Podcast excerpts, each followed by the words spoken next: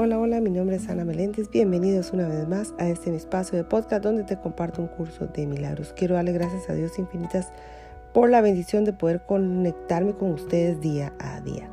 Estamos en la parte del libro de ejercicios, lección 153. Libro de ejercicios, lección 153, como título En mi indefensión radica mi seguridad.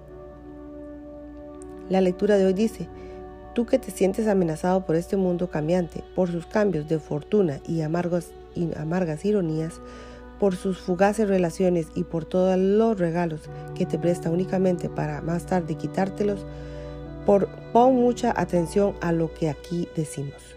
El mundo no ofrece ninguna seguridad. Está arriesgado en el ataque y todos los regalos que aparentemente te ofrecen seguridad no son más que engaños. El mundo nos hace sino atacar una y otra vez. Es imposible gozar de paz mental allí donde el peligro acecha de ese modo. El mundo no puede sino ponerte a la defensiva, pues la amenaza producirá o produce ira, y la ira hace que el ataque parezca razonable. ¿Qué ha sido realmente provocado y que está justificado por haber sido en defensa propia? Una actitud defensiva, no obstante, supone una doble amenaza, puesto que da testimonio de la debilidad y establece un, sistema de defensas que no puede funcionar. Ahora los débiles se debilitan aún más, pues hay tradición o traición afuera y una traición todavía mayor dentro. La mente se halla ahora confusa y no sabe a dónde dirigirse para escapar de sus propias imaginaciones. Es como si un anillo la estuviera sujetando firmemente, dentro del cual otro anillo la atenaza y dentro de ese otro más, hasta que finalmente pierde toda esperanza de poder escapar o de obtener su liberación. Los ciclos de ataque y defensa y defensa y ataque se convierten en los círculos que forman las horas y los días, los cuales atacan a la mente con gruesos anillos de acero reforzado que se aflojan por un momento, más solo para iniciar todo el proceso de nuevo. No parece haber respiro ni final para este aprisionamiento que atenaza a la mente cada vez más. El precio de las defensas es el más alto de lo que exige el ego. La locura que reina en ellas es tan nefasta que la esperanza de recobrar la cordura parece ser solo un sueño vano, más allá de lo que es posible. La sensación de amenaza que el mundo fomenta es mucho más profunda y sobrepasa en tal medida cualquier intensidad o frénesis que puedas concebir, que no tienes idea de todo de toda la devastación que ello te ocasiona. Eres su esclavo, no sabes lo que haces del miedo que le tienes, tú, tienes, tú sientes su mano de hierro comprometiéndote el corazón, comprimiéndote el corazón. No entiendes lo mucho que has tenido que sacrificar. No te das cuenta de cómo has saboteado la santa paz de Dios con tu actitud defensiva, pues ves al Hijo de Dios como víctima del ataque de las fantasías y de los sueños e ilusiones que Él mismo forjó, indefenso ante su presencia y necesitado de defensas en forma de más fantasías y de sus sueños en los que las ilusiones de que está a salvo lo consuelen. La indefensión es fortaleza. Da testimonio de que has reconocido al Cristo en ti. Tal vez recuerdes que el texto afirma que siempre eliges entre la fortaleza de Cristo y tu debilidad que ves como algo aparte de Él. La indefensión no puede ser atacada porque reconoce una fuerza tan inmensa que ante ella el ataque es absurdo o un juego tonto que un niño cansado jugaría cuando tiene tanto sueño que ya ni se acuerda de lo que quiere. Estar a la defensiva implica debilidad. Proclama que has negado al Cristo y que ahora temes la ira de su Padre. ¿Qué puede salvarte ahora de tus alucinaciones de un Dios iracundo cuya aterradora imagen crees ver tras todos los males del mundo? ¿Qué otra cosa sino ilusiones podrían defenderte ahora cuando no son sino ilusiones lo que combates? Hoy no vamos a, a jugar tales juegos infantiles, pues nuestro verdadero propósito es salvar al mundo y no estamos dispuestos a intercambiar el gozo infinito que nos brinda llevar a cabo nuestra función por insensatez. insensatez. No vamos a dejar que la felicidad se nos escape debido a que un fragmento de un sueño absurdo haya cruzado nuestras mentes y haya confundido las figuras que en él aparecen con el Hijo de Dios y al, fugaz instante que dicho sueño duró, con la eternidad. Hoy miraremos más allá de los sueños, reconociendo que no necesitamos defensas porque fuimos creados inexpugnables, sin ningún pensamiento, deseo o sueño en el que el ataque pudiera tener sentido alguno. Ahora no nos es imposible temer, pues hemos dejado atrás todo pensamiento temeroso. Y en la indefensión nos ergimos protegidos con la tranquila certeza de que ahora estamos a salvo, seguros de la salvación, seguros de que llevaremos a cabo el propósito que hemos elegido a medida que nuestro ministerio extiende su santa bendición por, lo, por todo el mundo. Permanece muy quedo por un instante y piensa en silencio. Cuán santo es tu propósito, cuán seguro descansa y cuán invulnerable eres en su luz. Los ministerios de Dios han elegido dejar que la verdad mora en ellos. ¿Quién es el más santo que ellos? ¿Quién podría estar más seguro de su felicidad? Está plenamente garantizada y quién podría estar más fuertemente protegido. ¿Qué defensa podrían necesitar los que cuentan entre los elegidos de Dios al ser esa su elección, así como la de ellos? La función de los ministros de Dios es ayudar a sus hermanos a tomar la misma decisión que ellos tomaron. Dios los eligió a todos, pero muchos pocos se han dado cuenta de que su voluntad es también la suya. Y mientras no enseñes lo que has aprendido, la salvación seguirá esperando y las tinieblas mantendrán al mundo en su sombrío aprisionamiento. Tampoco reconocerás que la luz ha venido a ti y que, y que te has escapado, pues no verás la luz hasta que se, se la ofrezcas a todos tus hermanos, y al ellos tomarla en tus manos reconocerás que es tu propia luz.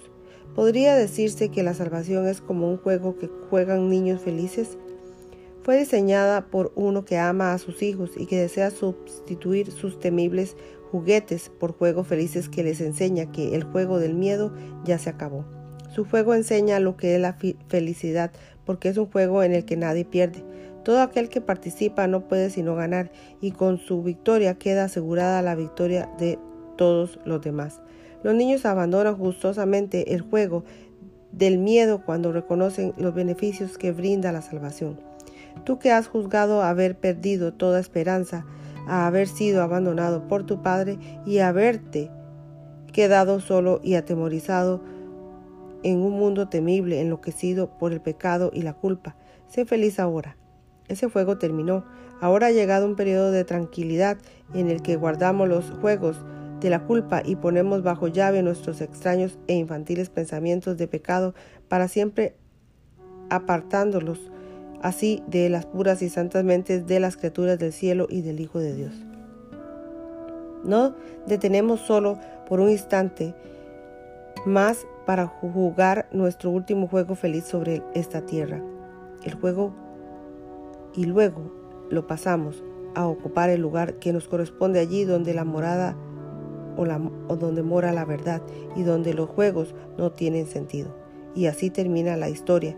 Deja que este día acerque más el último capítulo al mundo para que todos comprendan que el cuento que leen de un destino aterrador, de esperanzas truncadas, de irrisorias defensas contra una venganza de la que no hay escapatoria, no es sino su propia fantasía delirante. Los ministerios de Dios has venido, los ministerios de Dios han venido a despertarlos de los sueños tenebrosos que esa historia equivocada en la confusa y desconcertada memoria que ellos tienen de ese cuento distorsionado. El Hijo de Dios puede por fin sonreír al darse cuenta de que no es verdad. Hoy practicaremos siguiendo un formato que vamos a utilizar por algún tiempo.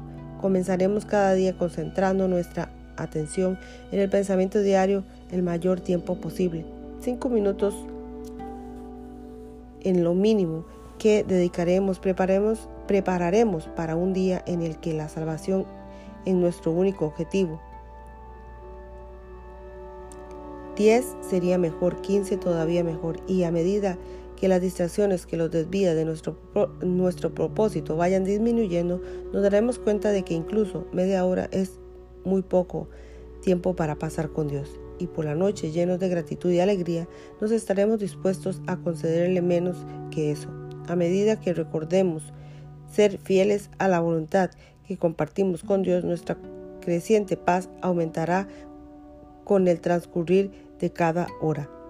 Habrá ocasiones en las que tal vez un minuto o incluso menos será lo máximo que podamos dedicarle cuando el reloj marque las horas. A veces se nos olvidará por completo y en otras ocasiones asuntos mundanos acaparán nuestra atención y nos resultará imposible distanciarnos de ellos por un momento para centrar nuestros pensamientos en Dios.